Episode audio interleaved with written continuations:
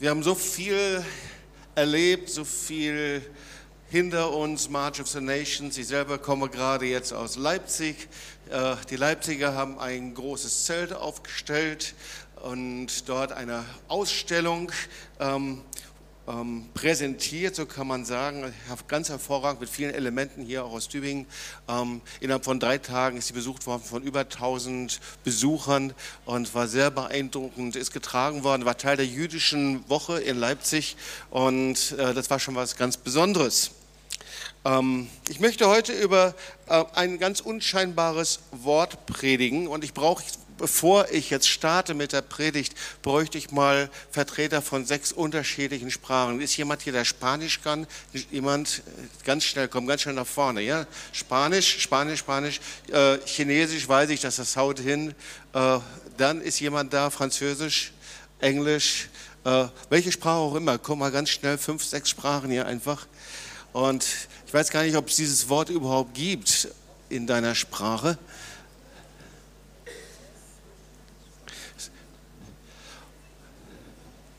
Übrigens heißt die Predigt dann auch so, das Codewort des Himmels. So, und äh, ja, also ein ganz einfaches Wort, das heißt dennoch, trotzdem. Sag das mal auf Französisch, dennoch, trotzdem. Malgré. Und Spanisch? Weiß ich leider nicht. Trotzdem. Gibt es jemand? Ja? Sin embargo. Okay, dennoch, trotzdem. Und? Все равно. Dann. Ich finde die Chinesen einfach effektiv, oder? Ja. Ipak. Ipak. Und das ist Sprache, welche Sprache? Kroatisch. Kroatisch. Ipak. Also, haben wir alle? Ihr dürft euch wieder setzen. Vielen Dank. Sag mal zu deinen Nachbarn, dennoch. Okay, wir wollen mal äh, zwei Worte lesen zu Beginn. Nehemiah 2, Vers 17. Ähm, so, ihr habt gehört, ich habe auch bei March of the Nations über Nehemia gepredigt, ich werde einige Dinge reinnehmen. Aber zwei Worte, Nehemia 2,17. Jetzt aber sagte ich zu ihnen, ihr seht selbst unser Elend. Jerusalem ist ein einziger Trümmerhaufen. Die Stadttore liegen in Schutt und Asche. Kommt, lasst uns die Mauer wieder aufbauen, damit wir nicht länger dem Gespött der Leute preisgegeben sind. Und Psalm 72, Vers 23 ist sehr bekannt. Dennoch bleibe ich stets an dir, denn du hältst mich bei meiner rechten Hand. Du leitest mich nach deinem Rat und nimmst mich am Ende mit Ehren an. Also das Wort dennoch, trotzdem. Trotzdem ist die etwas modernere Fassung dennoch ist das, was Martin Luther immer mehr gebraucht. Das kennen wir aus der Lutherbibel. Also dieses Wort ist der Unterschied zwischen einem angepassten Leben und einem Leben, das den Unterschied macht. So unscheinbar dieses Wort ist. Dieses Wort dennoch ist das das Wort, mit dem du Berge versetzen kannst. Und wir werden uns das gleich anschauen. Dieses Wort dennoch und trotzdem macht das aus, was wir bei großen Männern und Frauen Gottes, aber auch bei Männern und Frauen, die etwas in der Geschichte bewegt haben, sehen können. Das ist ein großer Unterschied.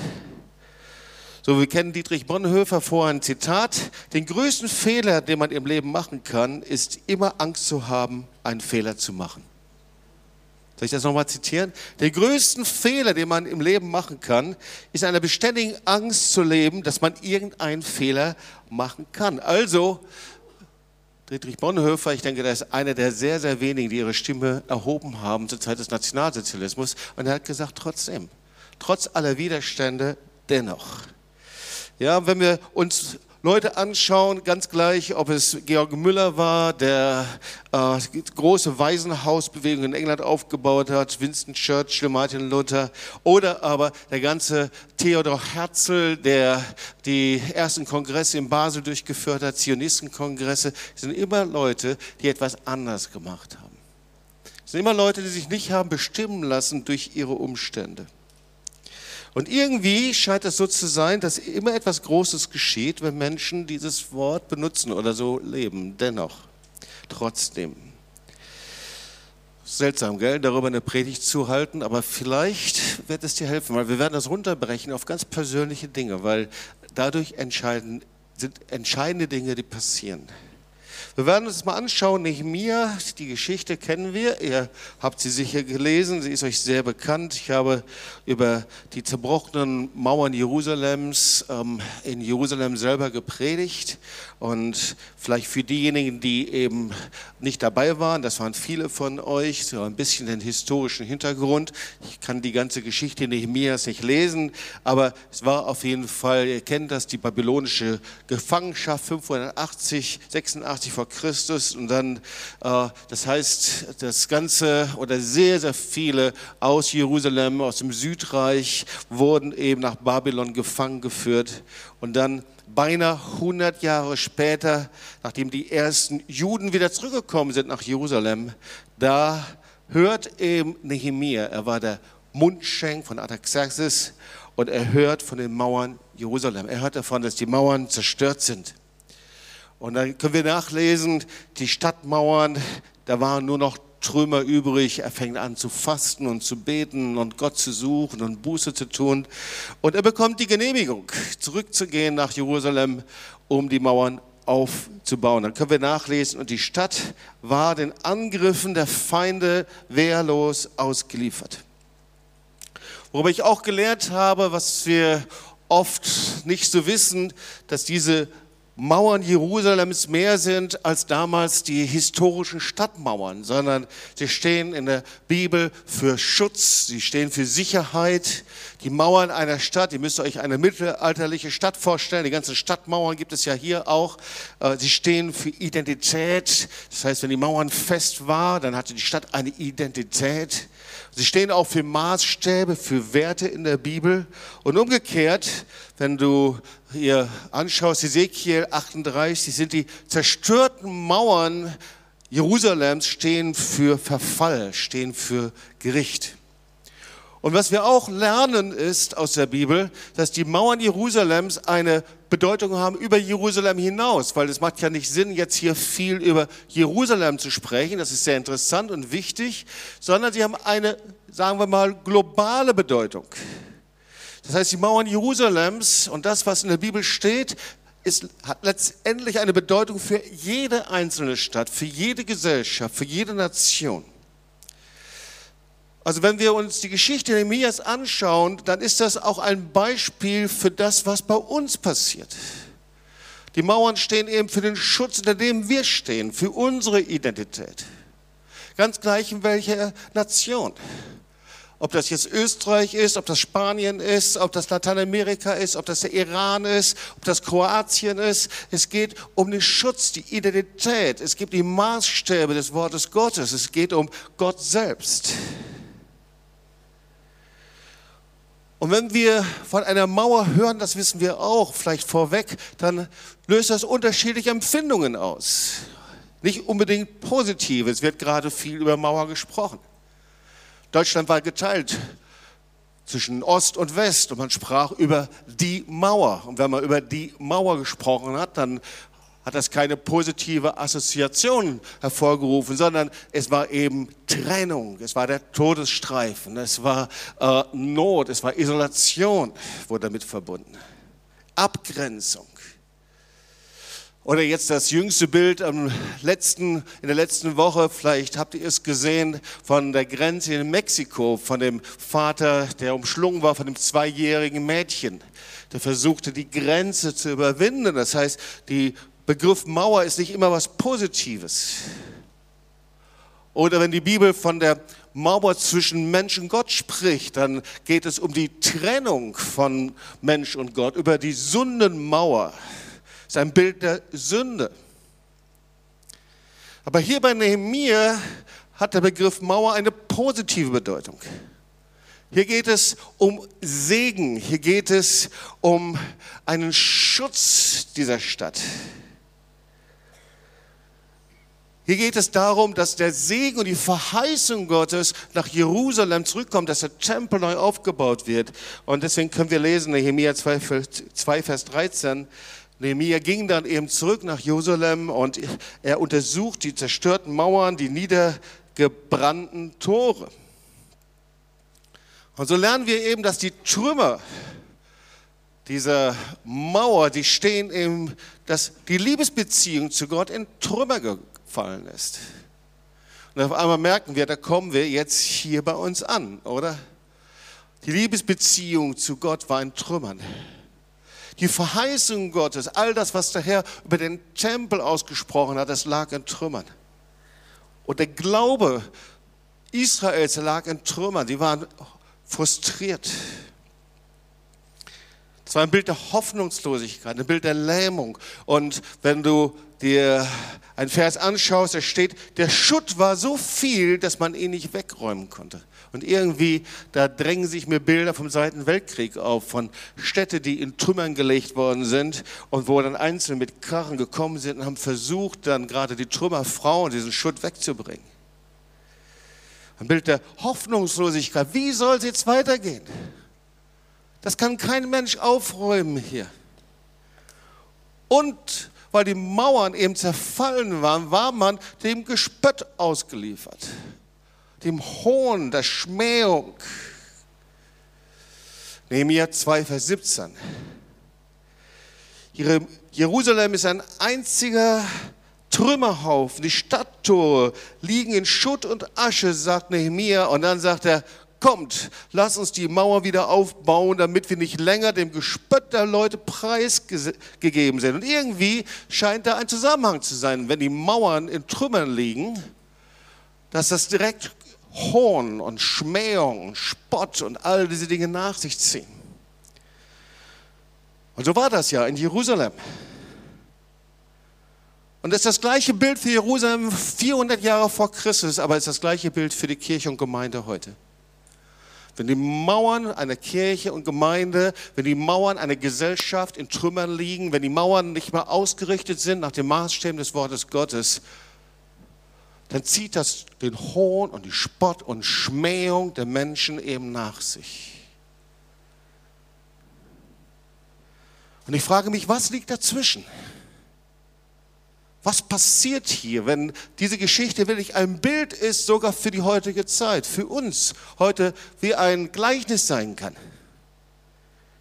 Und da sehe ich zwischen Hoffnungslosigkeit, zwischen Spott und Hohn und Schmähung, und das ist das hebräische Wort Chapa, das ist dieses Wort Spott, Hohn, zwischen dieser Hoffnungslosigkeit, zwischen diesem Lähmung, zwischen dem Frust, zwischen diesem, ich weiß gar nicht mal, was ich tun soll, zwischen dem, wie sollen wir das noch anpacken, wie können wir den Schutt noch wegräumen. Zwischen dem und dem Wunder Gottes, da liegt nur ein kleines Wort. Das Wort dennoch, trotzdem zwischen Hoffnungslosigkeit, und das ist auch meine Botschaft für dich, wenn du hier sitzt, zwischen Frustration und dem Wunder Gottes liegt nur ein Wort und das ist dennoch. Zwischen Perspektivlosigkeit und die Frage, wie soll ich es überhaupt machen, wie soll ich es anpacken? Und dem Wunder Gottes liegt das Wort trotzdem. Und das sehen wir bei Nehemiah. Das sehen wir eigentlich bei jedem Mann Gottes in der Bibel. Das sehen wir bei Moses, der fürchterlich versagt hatte, als er diesen Auftrag von Gott bekam. Der einen Ägypter erschlagen hat, sein Jähzornig unter Kontrolle hatte, in die Wüste fliehen musste. Da gründete er Familie. Ich glaube, er hatte das alles schon aufgegeben.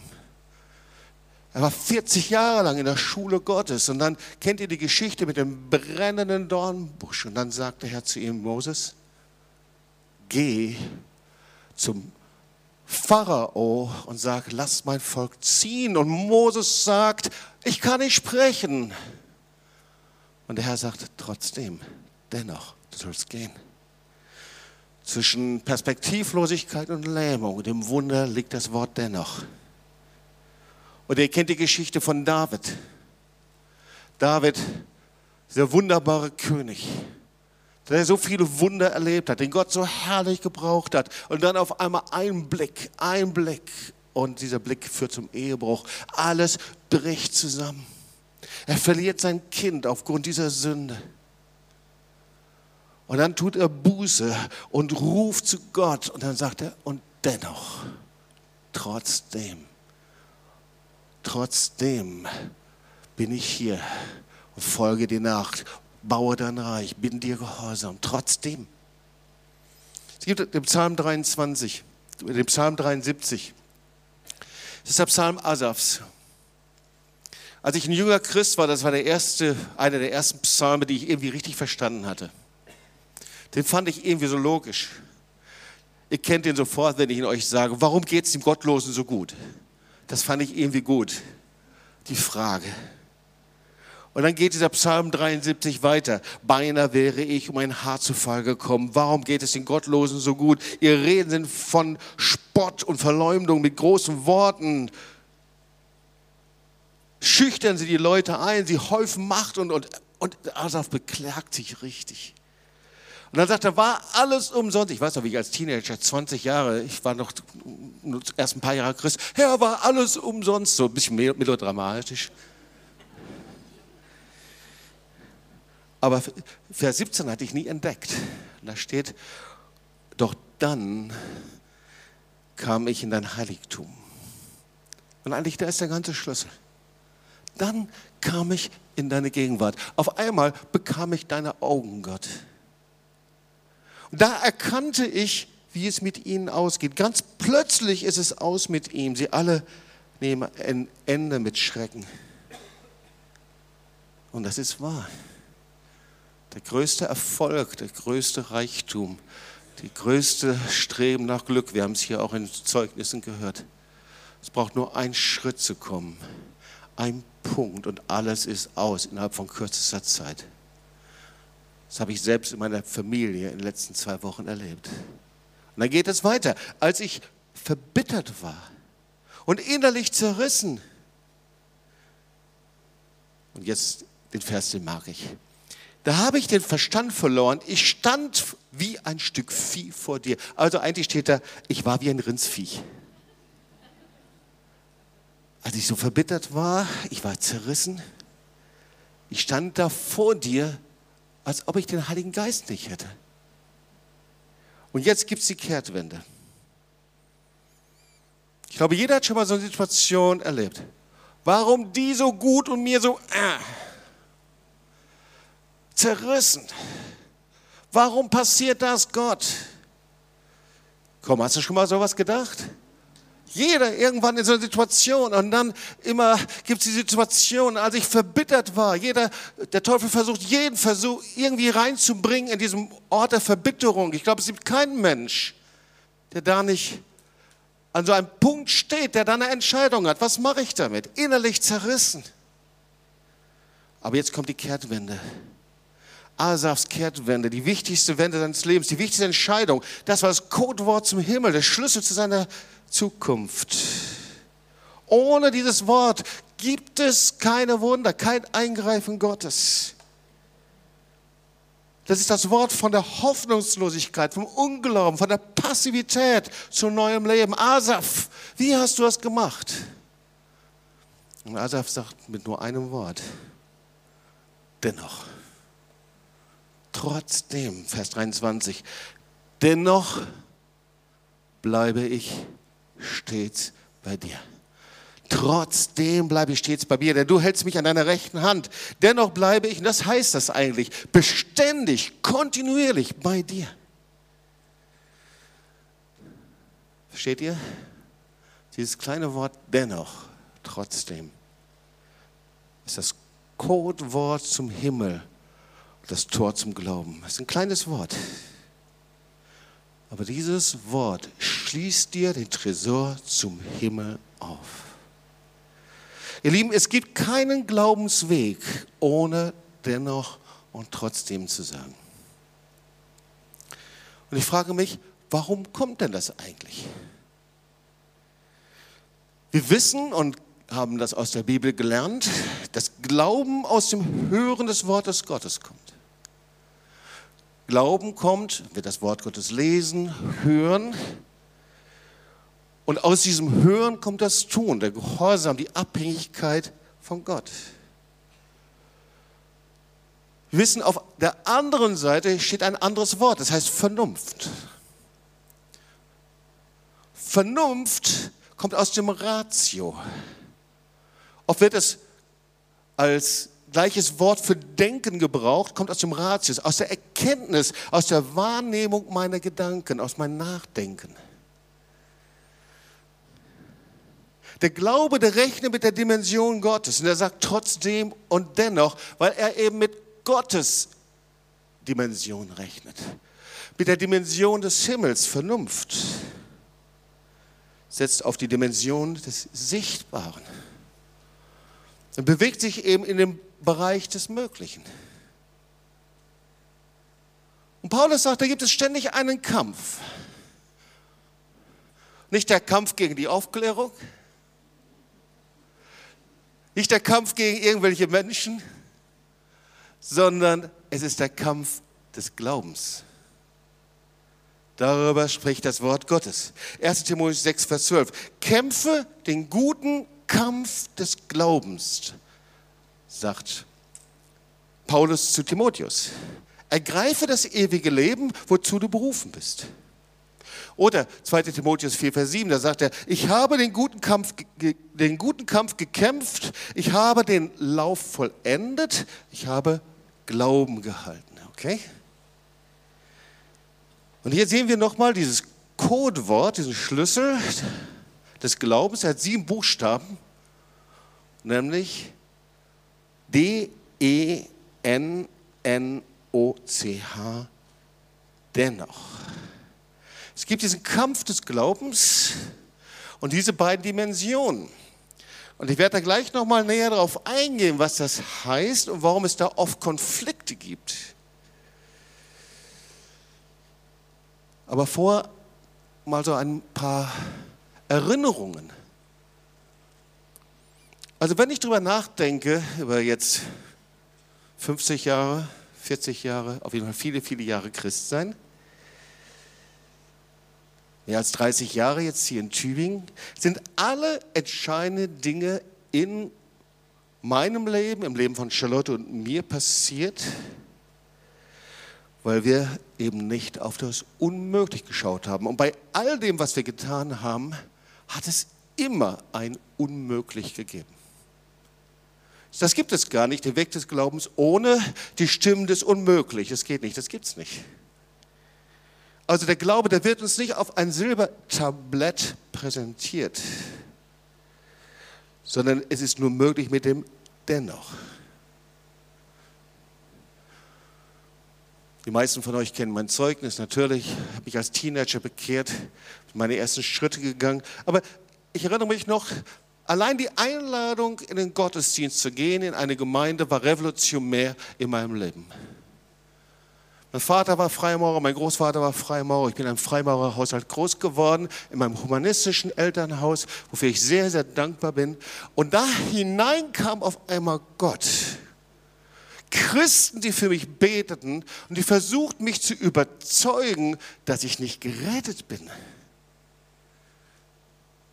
Und da allein hatte ich schon die Entscheidung, wegzulaufen oder da zu bleiben. Ich weiß noch, wie ich Weglauftendenzen hatte, Ärgertendenzen hatte. Ich sagte, die sind so stolz und arrogant, diese Christen, die wollen mir meinen Glauben ansprechen. Ich war wirklich überzeugt, dass ich glaube. Mein ganzes Leben wurde revolutioniert und jedes Mal in den ganzen kleinen Entscheidungen muss ich sagen, okay, dennoch. Ich weiß noch, wie ich eingeladen wurde in den Gottesdienst zum allerersten Mal. Ich weiß noch, wie ich gelehrt wurde, eine Bibel zu lesen, dass die Bibel das Wort Gottes ist. Völlig undenkbar. Bei mir war die Bibel ein verstaubtes Buch, das irgendwo war. Mein einziges Bet, Gebet, das ich beten konnte, war, lieber Gott, mach mich fromm, dass ich in den Himmel komme. Jetzt auf einmal eine Bibel zu lesen. Ich weiß noch, wie ich die Bibel nahm und anschaute, als ob es was ganz Mysteriöses wäre und fing an, in der Bibel zu lesen. Und ich musste die Entscheidung fällen, dann auch, ich tue es. Ich weiß noch ganz genau, wie ich die Bibel anschaute und dachte, boah, was werden meine Geschwister denken, wenn ich das jetzt hier liegen lasse? Und zuerst habe ich so ganz versteckt dann irgendwo, damit es niemand sehen konnte, damit niemand sehen kann, dass ich fromm bin. Sagte der Herr, nein, dennoch. Jobs legt so oben hin. Und Gott sei Dank für die Christen, die mich gelehrt haben, die gesagt haben, Jobs, stell dich zu deinem Glauben. Weil wenn du dich nicht zu deinem Glauben stellst und das nicht erzählst, dass du Christ geworden bist, dass du wiedergeboren bist, dann wirst du den Glauben verlieren. Gott sei Dank für die Menschen, die mir das gesagt haben. Und so wäre es auch gekommen. Sie haben mich gelehrt, dennoch zu sagen. Sie haben mich gelehrt, was es heißt, ein reines Gewissen zu haben, mein Leben in Ordnung zu bringen mit Gott und darin konsequent zu sein. Und alle Stimmen der Vernunft sagen dir, Jobs, das ist nicht notwendig. Und dann natürlich alle religiösen Stimmen sagen, das ist dir sowieso schon generell vergeben worden. Das interessiert überhaupt niemanden. Aber Gott sagt was völlig anderes. Nein, im Licht zu wandeln. Dennoch, tu es. Ich weiß noch, wie sich in mir alles wehrte, zu jemandem hinzugehen. Das war auch noch ein Lehrer, zu dem sollte ich hingehen und meine Schuld und Sünde bekennen. Das war unser Jugendleiter im Baptisten. Und der Herr sagte, geh dahin. Und ich merkte, wie alles in mir hochkam. Dennoch, tu das, was ich dir sage, Jobst. Dein ganzes Glaubensleben, von Anfang bis zum Ende, bis, das fängt schon an bei der Entscheidung, dass du einfach mit einem kindlichen Gebet dein Leben Jesus gibst, ihm übergibst, ist immer die Entscheidung zu sagen, ich tue es trotzdem. Weil alle anderen Stimmen werden immer dagegen sprechen. Oder dann lernten wir uns kennen, Charlotte und ich, die Entscheidung, eine Beziehung nach den Maßstäben Gottes zu leben. Dennoch.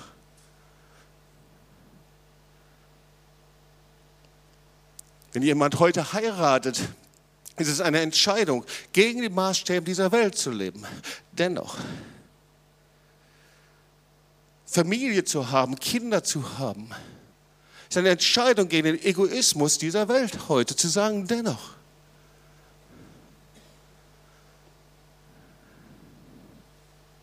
Wir merken, das geht in alle Bereiche unseres Lebens hindurch. Genauso als der Herr uns eine Berufung gegeben hat. Und der Herr sagte nicht zu uns, Jobs, Charlotte, ihr dürft in meinem Reich arbeiten und ob ihr das jetzt macht oder nicht, das ist schon okay. Äh, vielleicht werdet ihr auch noch mal woanders Kohle verdienen. Nein, Berufung Gottes ist heilig. Es war eine Aussonderung Gottes. Es gibt eine Berufung den vollzeitigen Dienst und ich bin so dankbar für die Missionare, die alle hier sind die ist Gott heilig. Ich weiß noch, wie wir in Salzburg entlang gegangen sind und haben uns die Auslagen angeschaut. Wir waren Mitte 20 und wir wussten, der Herr möchte, dass wir ihnen vollzeitig dienen, abhängig sind in jedem Bereich. Wir sahen uns die Auslagen in Salzburg an, weiß nicht, was das war, Schmuckpelze, irgendwas, keine Ahnung. Und wir hatten die Güte Gottes noch nicht verstanden, dass er ein reicher Versorger ist. Und das war auch gut so, weil der Herr will, dass wir bereit sind zu allem. Wir können reich sein, wir können arm sein. Aber dass wir gesagt haben, Herr, all das geben wir dir. Dennoch, das größte Privileg ist dir zu dienen. Alles, was Gott getan hat, kam aus dem Dennoch, aus dieser Entscheidung heraus. Ich weiß noch, wie der Herr uns lehrte, wie wir mit Geld umgehen sollten, zu, säen und den Zehnten zu geben. Das war nicht einfach so, das war eine Entscheidung, dass wir gesagt haben, Herr, wir schauen nicht auf das Sichtbare um uns herum, sondern wir sagen, dennoch, wir glauben dir. Ihr Lieben, ich könnte den ganzen Nachmittag und den ganzen Abend erzählen, wie der Herr zu uns gesprochen hat, Gemeinde zu gründen und wir keine Gemeinde gründen wollten, weil wir wussten, hier in dieser theologischen Hochburg in Tübingen, da wird es einen Knall geben. Und der Herr sagte, dennoch. Jetzt haben wir 20 Jahre Bestehen von Tostdienst International. Jetzt nach außen hin sieht das alles so schon so fertig aus. Aber es passierte mit einem paar jungen Leuten, die nach Minsk gegangen sind, zwei Wochen lang Gott gesucht haben und dann nach, in, nach Buenos Aires gegangen sind und Gott gesucht haben. Und er hat gesagt, dennoch. Mit Leuten, die ihr Haus verkauft haben, die ihr Besitz verkauft haben, gesät haben, die ihre Häuser, die ihre Autos verkauft haben. Nur dadurch sind diese Dienste entstanden. Das hört sich jetzt alles so nice an. Aber es ist fängt alles mit einem Dennoch an. Und auch die Marsch des Lebensbewegung. Es war nicht einfach so da, sondern jedes Jahr ein neues Dennoch, dennoch meine Zeit, dennoch meine Kraft. Das Buch Decke des Schweigens. Äh, meine Familie kann erzählen, was das für Kämpfe bedeutet haben, zu sagen, dennoch und dennoch und dennoch tun wir es. Genauso Du kannst es selber erzählen. Viele bei euch, die vom March of the Nations dabei waren, die gesagt, boah, das Geld, ich weiß nicht, wie ich es zusammenbekommen soll, aber dennoch, wir beten dafür, wir gehen da rein. Dieses dennoch und dieses trotzdem, das bewegt Gottes Arme. Jedes Wunder wird dadurch freigesetzt. Jeder Dienst. Und es fängt immer gleich an. Gott bittet dich, Er spricht zu dir, du glaubst ihm, vertraust ihm. Und aus diesem Hören, aus diesem Vertrauen, da sagst du trotz allen Widerständen, ja, dennoch. Ich hatte es in Jerusalem erzählt,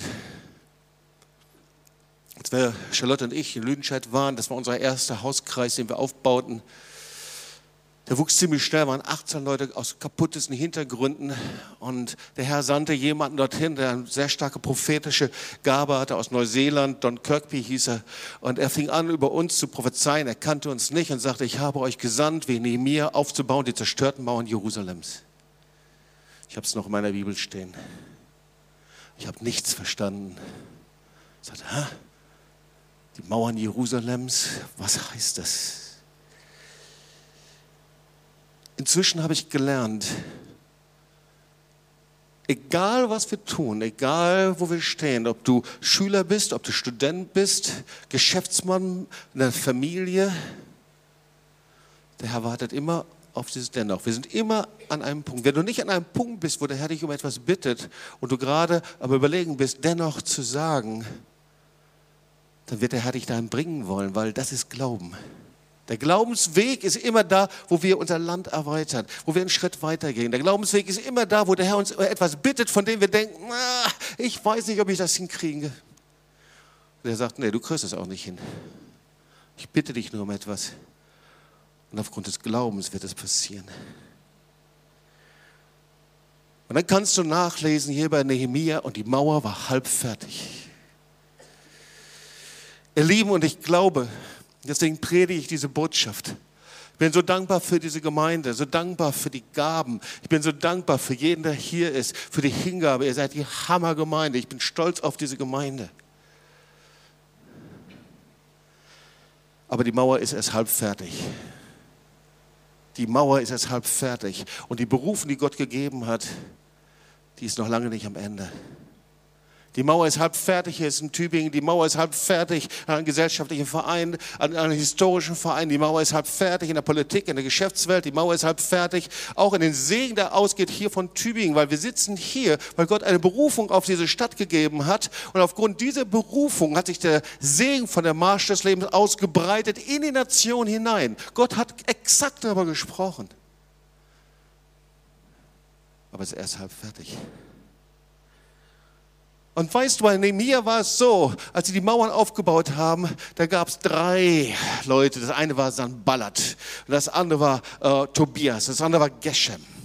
Und die drei, die widerstanden und die spotteten und die, die verhöhnten sie und streuten Gerüchte und manipulierten und so weiter. Und ich sage dir, lass die Sanballats, die Tobias und Geshems dieser Zeit spalten, lästern und höhen, aber geh hin und bau das Reich Gottes. Der Herr. Und da sehen wir, der Herr lacht über sie und sagt, steht fest, sei ein Dennochsager. Dennoch bleibe ich beständig an dir. Du bist jemand, der berufen ist, Wunder vorzubringen. Und zwischen Frustration und Passivität und Lähmung und dem Wunder Gottes steht ein dennoch. Ich glaube, das haben wir verstanden jetzt. Da steht das dennoch. Wir wollen uns noch die Trümmer der Mauern in der heutigen Zeit anschauen. Und wenn man darauf schauen würde, könnte man frustriert werden in manchen Bereichen.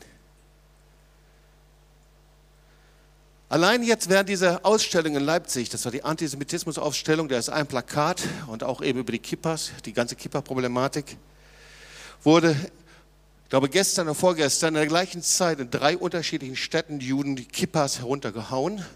Und ein Artikel, ich glaube aus Jerusalem, wurde geschrieben. Und der wurde überschrieben mit Juden verlass Deutschland. Ich hatte es an anderer Gelegenheit schon mal gesagt, wenn du über Frankreich nachliest, da liest du eben in den Medien, Frankreich tritt in die postchristliche Ära ein. Es gibt mehr außereheliche Kinder in Frankreich inzwischen als Kinder, die in Familien geboren werden. Der Name Maria, der an Top Nummer 1 ist jetzt an unterer Stelle und der Name Mohammed ist Top Nummer 1. Und der Brand von Notre Dame wird als Symbol gesehen. Das ist nicht meine Meinung, sondern das kannst du nachlesen in Presse und Medien, wird als Symbol gesehen für den Niedergang des Christentums. Und ihr Lieben, ich möchte das nicht in Deutschland sehen. Gott ist ein Gott der Erneuerung, Gott ist ein Gott der neuen Chance. Aber wir leben in einem Zeitalter eines dramatischen Wertewandels, ihr Lieben, in Europa. Und das ist Tatsache. Ein Wertewandel weg von den biblisch-christlichen Werten hin zu neuen, definierten, liberalen, ich nenne sie mal liberal-ökologische Werte. Ihr Lieben, wenn man heute über Sünde spricht, dann ist es nicht mehr die Sünde gegen den lebendigen Gott, sondern ich lese eigentlich mehr über Umweltsünden als über die Sünde, die durch die Trennung von Gott hervorkommt. Merkwürdig, oder? Manchmal erscheint es mir wie so eine neue Art von Pantheismus, so eine neue Art von Naturanbetung. Und ich frage mich, wer bestimmt das eigentlich, was wir denken? Wer bestimmt das, was du, was ich denke? Und jetzt sind wir bei den Mauern, zerstörten Mauern, bei den Trümmern, die jetzt herumliegen. Wer bestimmt das? Man sagt das so den Wertekodex unseres Lebens ist ja so, wir folgen immer irgendjemandem, wir werden immer irgendwie auch beeinflusst. Wem folgen wir? Einem 15-jährigen Mädel, Frieda Thunberg? Folgen wir der Ideologie der heutigen Zeit? Folgen wir den Regeln unserer Vernunft, die wir selbst definieren und festlegen? Ich habe das gerade in einer Anschauung. Menschen, die Jesus und Gott nicht kennen, es ist wirklich, sie haben ihre eigene Religionssuppe und sind so fest überzeugt, dass das die Wahrheit, dass das richtig ist. Etwas, was ich mir selber überlegt habe, gelesen, angelesen, vom Philosophen vielleicht übernommen habe. Wem folge ich? Oder folge ich dem lebendigen Gott, dessen Wort Wahrheit und Leben ist, der mit seinem Volk Israel Geschichte geschrieben hat, der seine Verheißung erfüllt hat. Wem folge ich? Manchmal ist es so, dass Christen sich schämen zu sagen, ich glaube an den Gott der Bibel, weil sie Angst haben, für naiv zu gelten. Och, die kommen da ja aus dem Mittelalter. Ich glaube, Martin Luther würde heute aus einigen Kirchen ausgeschlossen werden, weil er viel zu radikal ist. Martin Luther, wie kannst du das sagen? Die Bibel ist durch ihren Inhalt Gottes Wort. Wow.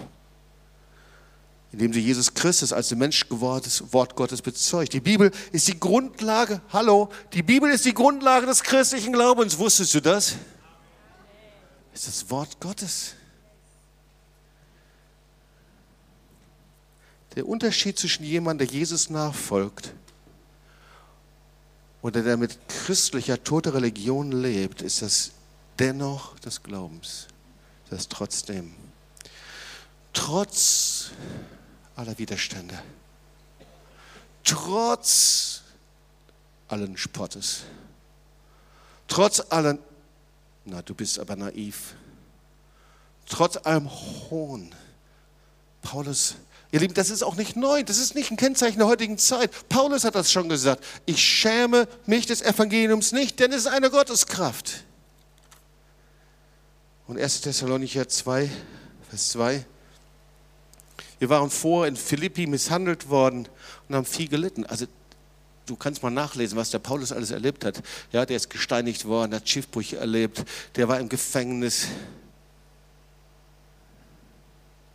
Und dann schreibt er, wir fanden dennoch in unserem Gott den Mut, bei euch das Evangelium zu sagen in einem harten Kampf, egal was passiert ist.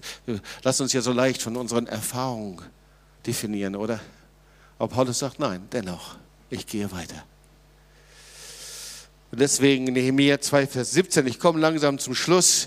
Kommt, lasst uns die Mauern wieder aufbauen. Das Dennoch des Glaubens. Ist Gott für mich? Wer sollte gegen mich sein? Ich hatte versprochen, dass wir uns zum Schluss nochmal uns diesen Gegensatz anschauen, Vernunft und Glauben. Es ist irgendwie ein Streit zwischen Glauben und Unglaube. Die Vernunft, die klagt den Glauben immer wieder an und sagt, vielleicht hast du es schon mal erlebt, du denkst nicht nach. Und ihr Lieben, damit ihr es richtig versteht, ich spreche hier nicht gegen das Denken, ich spreche hier nicht gegen Intelligenz, ich spreche hier nicht gegen die Errungenschaften der Aufklärung, sondern ich spreche hier über etwas anderes. Es gibt einen Kampf des Glaubens. Und Ratio sagt, wenn du abhängig bist vom lebendigen Gott und wenn du Gott gehorsam sein möchtest und wenn du wirklich glaubst, dass Gott spricht, dann bist du sowas von naiv. Da kommst du aus dem Bronzen- Steinalter, aus dem Mittelalter, du kommst egal woher. Du hast keine Ahnung. Und genau das war hier bei Nehemiah, der Kampf zwischen Sanballat und Tobia und Geshem. Ihr baut die Mauern Jerusalems auf. Hoho. Ihr habt keine Ahnung, wie ihr die Steine brennt. Und wenn ihr die Mauer aufbaut, da braucht nur ein Fuchs sich dagegen lehnen und alles bricht wieder zusammen. Die Vernunft ärgert sich über den Glauben. Merkwürdig, oder? Kann man irgendwie gar nicht verhindern. Nehemiah 3, Vers 11. Sanballat war wütend, als er hörte, dass die Mauer wieder aufgebaut wurde. Warum war er denn eigentlich wütend? 1. Korinther 1,23 sagt Paulus, wir aber predigen Christus, den gekreuzigten, den Juden ein Ärgernis, schon wieder hier ein Ärger, und für die Heiden eine Dummheit. Hast du schon mal mit jemandem gesprochen, der hat dich für dumm verkauft? Die sind alle so blöd in der TOS. Oder blöd in den Freikirchen und dumm und was weiß ich alles. Manche denken das nicht alle. Aber manchmal kommt das, weiß ich, habe es dir schon mal entgegengekommen, mir ist es schon mal entgegengekommen. Bis hin in meine eigene Familie. Und dann steht da 1. Korinther 1,25, denn die göttliche Torheit ist weiser, als die Menschen sind. Und die göttliche Schwachheit ist stärker als die Menschen sind. Was war das mit Jesus? Erinnerst du dich daran im Garten Gethsemane? Als er kurz vor seiner Kreuzigung gerungen hat, wo er allein gelassen worden ist von den Jüngern, wo er dann Blut schwitzt und sagte, Vater, bitte lass diesen Kelch an mir vorübergehen. Ja, menschlich, oder? Vater, kannst du mir das nicht ersparen? Und dann kommt danach, dennoch, trotzdem. Aber Vater, nicht mein Wille, sondern dein Wille geschehe. Das ist das Kennzeichen des Glaubens.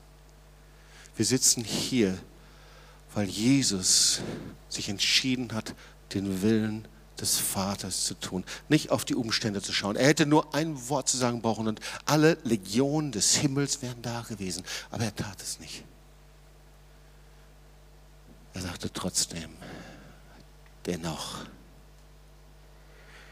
Weißt du, die Vernunft streitet gegen die Abhängigkeit von Gott. Das ist ja das Wesen der Aufklärung eigentlich, die Entfremdung von Gott, Entfremdung von der Abhängigkeit von Gott, von dem Menschen, der sagt, ich möchte Jesus nachfolgen, ich möchte ihm gehorsam sein. Und so sind wir an einigen Punkten und dann wollen wir beten. Ich habe versprochen, wir wollen das runterbrechen auf unser eigenes Leben. Jeder von uns steht immer an irgendeinem Punkt. Ganz gleich, wo es ist, in deiner Nachfolge. Du gehst deine ersten Schritte als Christ. Du kennst Matthäus 6, Vers 33, trachte zuerst nach dem Reich des Herrn. Du bist dabei, deine Prioritäten richtig zu setzen, dass es wirklich Gott Ehre gibt. Du kennst das Wort Gottes, wo es um das gereinigte Gewissen geht, als Kinder des Lichts zu gehen. Und du sagst, ja, ich will das. Es ist deine freiwillige Entscheidung. Es ist deine Freiheit. Und dann sagst du dennoch, ich tue das. Ich möchte das. Alle anderen Stimmen sagen vielleicht, hey, sei nicht so, du musst doch nicht so weit gehen, du musst dein Leben nicht Jesus hingeben. Aber ja, ein halber Christ ist ein ganzer Unsinn. Und wir haben gerade viele, viele Menschen in den Gemeinden und Kirchen sind, sie leben als halbe und dreiviertel Christen, weil sie dieses Wort herausgenommen haben. Und dieses dennoch, das gilt auch für deine Zukunft, für deine Planung. Wie möchtest du denn vom lebendigen Gott stehen? Du planst deine Zukunft als Geschäftsmann. Du planst es, dass du ein gutes Gehalt bekommst. Du planst deine Zukunft, dass du vielleicht ein Auto kaufen kannst und dass du vielleicht dir eine Wohnung kaufen kannst, ein Haus kaufen kannst. Aber wie willst du vor Gott stehen? Dass du Kinder haben kannst und dann, was ist dann? Wie stehst du vor ihm? Wenn das alles nicht ausgerichtet ist, auf den lebendigen Gott, ihm zu dienen, dann hast du dein Leben gelebt, um Menschen zu befriedigen und dich selber zu befriedigen aber du hast die Frucht nicht in deiner Hand.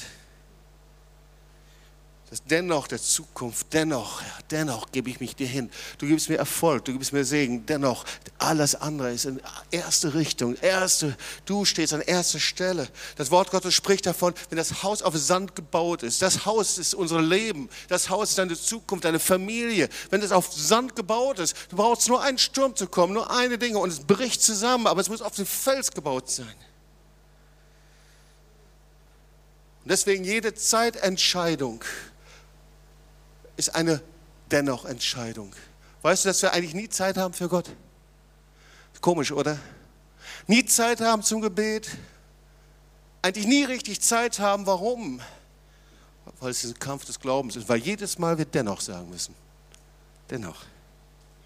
Jede Entscheidung, jede ethische Entscheidung an deinem Arbeitsplatz, wie du mit Lüge umgehst, wie du mit Geld umgehst, wie du mit Schwarzgeldern umgehst, wie du mit, mit Dingen umgehst, die Gott nicht gefallen. Dennoch. Merkt ihr, wie konkret das wird, das runterzubrechen, genauso auf unsere Familie, unsere Ehe?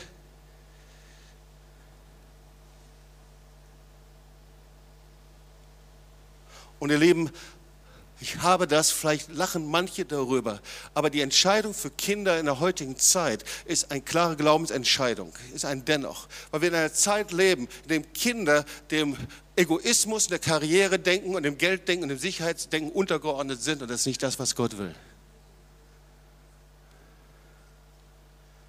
Dennoch. Und was ist das Gegenprogramm Gottes? Hallo, ich habe eine gute Botschaft für dich. Du bist berufen. Wir sind berufen, die Mauern Jerusalems aufzubauen. Sag mal, du bist berufen, die Mauern Jerusalems aufzubauen. Das ist Gottes Gegenprogramm. Bist du noch da? Bist noch nicht eingeschlafen, ja? Sag mal deinen Nachbarn, hallo, bist du noch da? Gib's mir noch fünf Minuten. Okay, fünf mal fünf Minuten. Okay. Ja, und die Gemeinde, das ist Gottes Gegenprogramm zu den Ego-Gesellschaften der heutigen Zeit. Die Bauleute Gottes. Jeder ist berufen. Sag mal zu deinem Nachbarn, du machst den Unterschied. Und dann sagst du deinem anderen Nachbarn, wenn du sagst, dennoch, trotzdem. In jeder Entscheidung deines Lebens. Jede Entscheidung. So, jetzt gehen wir die nächsten zehn Kapitel ganz schnell durch, fand ich mir. Erster Punkt. Am Bau Gottes wird jeder gebraucht. Es gibt keine, es gibt niemanden, der den, äh, die Mauer Jerusalems einzeln aufbauen kann. Da waren die Priester, da waren die Goldschmiede, da waren die, jeder war dabei. Sag mal zu deinem Nachbarn, du wirst gebraucht. Zweiter Punkt. Du musst dich aus einer Komfortzone herausrufen lassen in die Zone, an dem das Reich Gottes gebaut wird. Sag mal zu deinem Nachbarn, komm aus deiner Komfortzone heraus. Der Herr ruft dich zu den Trümmern der Stadt. Dritter Punkt. Sie bringen den Schutt weg. Er sagt, du musst bereit sein, Schutt wegzuräumen. Ja? Sei bereit, Schutt wegzuräumen. Das ist das, was wir mit der Decke des Schweigens machen. Das ist das, wenn wir die Schuld der Sünden der Väter und Vorväter bekennen, da wo wir uns stellvertretend beugen. Versuchen wir es nochmal. Sei bereit, Schuld wegzuräumen. Ja? Vierter Punkt, sie ließen sich von Widerstand und Spott nicht aufhalten. Sag mal zu den Nachbarn, lass dich nicht aufhalten. Fünfter Punkt, Nehemiah 4, Vers 12. Sie arbeiteten und sie beteten. Sie taten beides. Arbeiten und beten. Und da war jemand mit dem Signalhorn. Und sie hörten das Signalhorn, okay? Sag mal zu den Nachbarn, arbeiten und beten und wachsam sein. Sechster Punkt. Sie setzten Gottes, Siege, Gottes Ziele ihren eigenen Zielen vor. Sag mal, Gottes Ziele sind vor deinen eigenen Zielen. Siebter Punkt. Sie dienen einander. Sag mal, wir dienen einander. Achter Punkt. Sie vollendeten die Mauer. Sag mal, die Mauer muss vollendet werden. Halleluja. 8. A. Sie richteten das Wort Gottes wieder auf. Sag mal, wir richten das Wort Gottes auf. Und das andere, das mache ich ohne euch. Neunte, sie bekannten ihre Sünde. Nehemiah 9, das ist der Hammer. Eigentlich, zuerst wurde die Mauer fertiggestellt, dann bekannten sie ihre Sünde. Sie setzten, sie richten das Wort Gottes mit Esra. Einfach, sie, sie äh, bekannten das Wort Gottes, sie bekannten ihre Sünde und dann zum Schluss, sie verpflichteten sich, Gott gehorsam zu sein. Ja, sag mal, sie verpflichteten sich, Gott gehorsam zu sein.